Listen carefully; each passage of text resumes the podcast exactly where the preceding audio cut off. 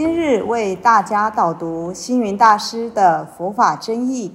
本套书有三册：第一册《佛法义理》，第二册《佛学思想》，第三册《佛教常识、佛门形式》，总共三百多个主题。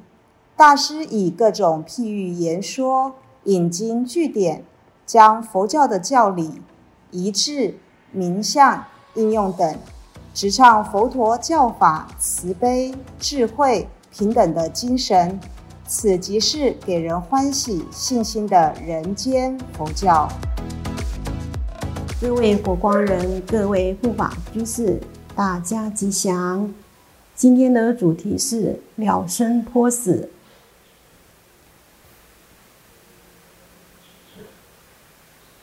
分成四个目录：一、了生脱死的认知；二、内涵；三、真义；四、结余。第一，了生脱死的认知。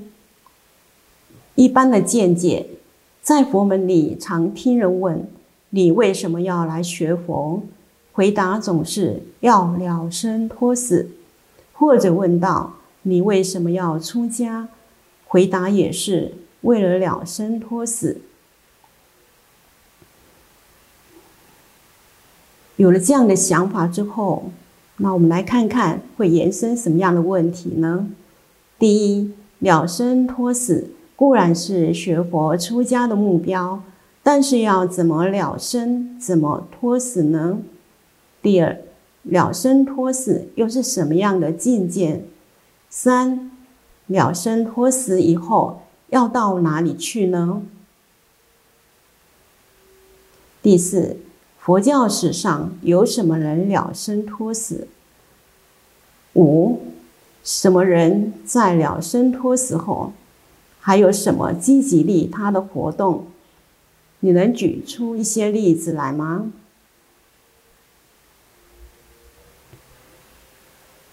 再来，我们谈谈了生脱死的内涵是什么？第一，生活层面。说到生死，其实我们每天都在生死里打转。生死应该跟平常的生活息息相关。比如说，早上起来不就是生了吗？晚上睡觉不就是死了吗？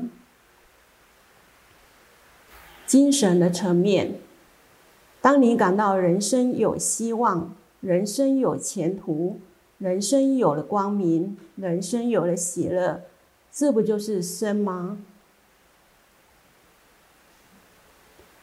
相反的，当你感到人生只有苦难、人生只有悲伤、人生只有消沉、人生只有灰心丧志，这不就是死吗？第三，价值观层面。世界上有的人为国牺牲，为众牺牲，为正义牺牲，大家都说他们虽死犹生，可见他们没有死。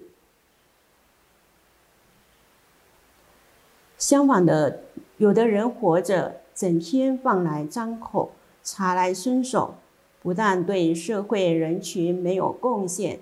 甚至还做出非法的事，那不就是等于死亡了吗？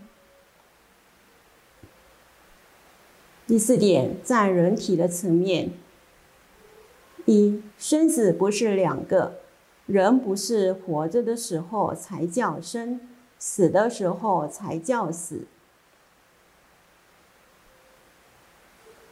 第二，根据科学家研究。人体的细胞时时都在新陈代谢，每七天或七年就是一个周期。尤其七年一次的新陈代谢，能使我们完全脱胎换骨，变成另一个人。这不就是一般生死吗？第五，在心境的层面，佛法说生死有两种。一是分段生死，二是变异生死。如果把变异生死摆在前面，人每天的心情都是在变异生死中，都在变化中。而现在开始修行学道，慢慢进步进化了，到可以成为一个阶段一个阶段的分段生死了。再来，我们来谈了生脱死的争议。第一，生活第一，生死第二，自利利人，自度度他的积极精神。大师曾经说“了生脱死”这一句话，他感慨很深。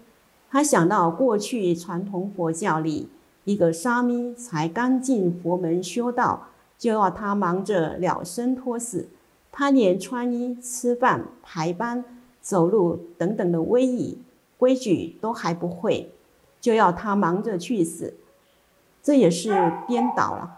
所以有一次我写文章提到生活第一，生死第二，就是鼓励佛教徒要先把生活的问题解决了，再来修道，才能减少生死苦恼。因为一个人不穿、不吃饭、不穿衣，不在人间生活，不和人相处，怎么可以修行呢？做功德呢？又怎么能了生脱死呢？第二，佛是让生者得到安慰，就是了生；入虎王者上升，让死者得到冥福，就是脱死的慈悲精神。大师说。他记得几十年前有二十位男众青年才刚跟随我出家，住在台北普门寺。隔天，一位功德主的家人过世了，需要法师去殡仪馆诵经。我就跟他们说：“我们去替那位亡者念个经，结个缘吧。”我看大家面有难色，心里一定想：怎么才刚出家就去做经唱佛事？不过，当他们从殡仪馆回来之后，看起来脸上都很欢喜。我就跟大家说：“刚才我们去殡仪馆诵经，为他们了生托死了。你看，亡者的家属见到我们，心生感动，好像救星来了，为他们增加力量。像这样让孙子的得到安慰，就是了生。”我们祝福亡者上升，让死者得到冥福，就是托死。我们刚才正是做了一场了生托死的佛事，所以这就是托死的慈悲精神。再来，我们来谈了生托死的争议。第一，了生托死不是空无的，不是了生托死以后什么都没有了。二了生脱死的意义，应该是生不为生的苦所束缚困扰，而能突破生的困难挑战；四也不为死亡而伤心难过不已，而能了知有个不死的佛性。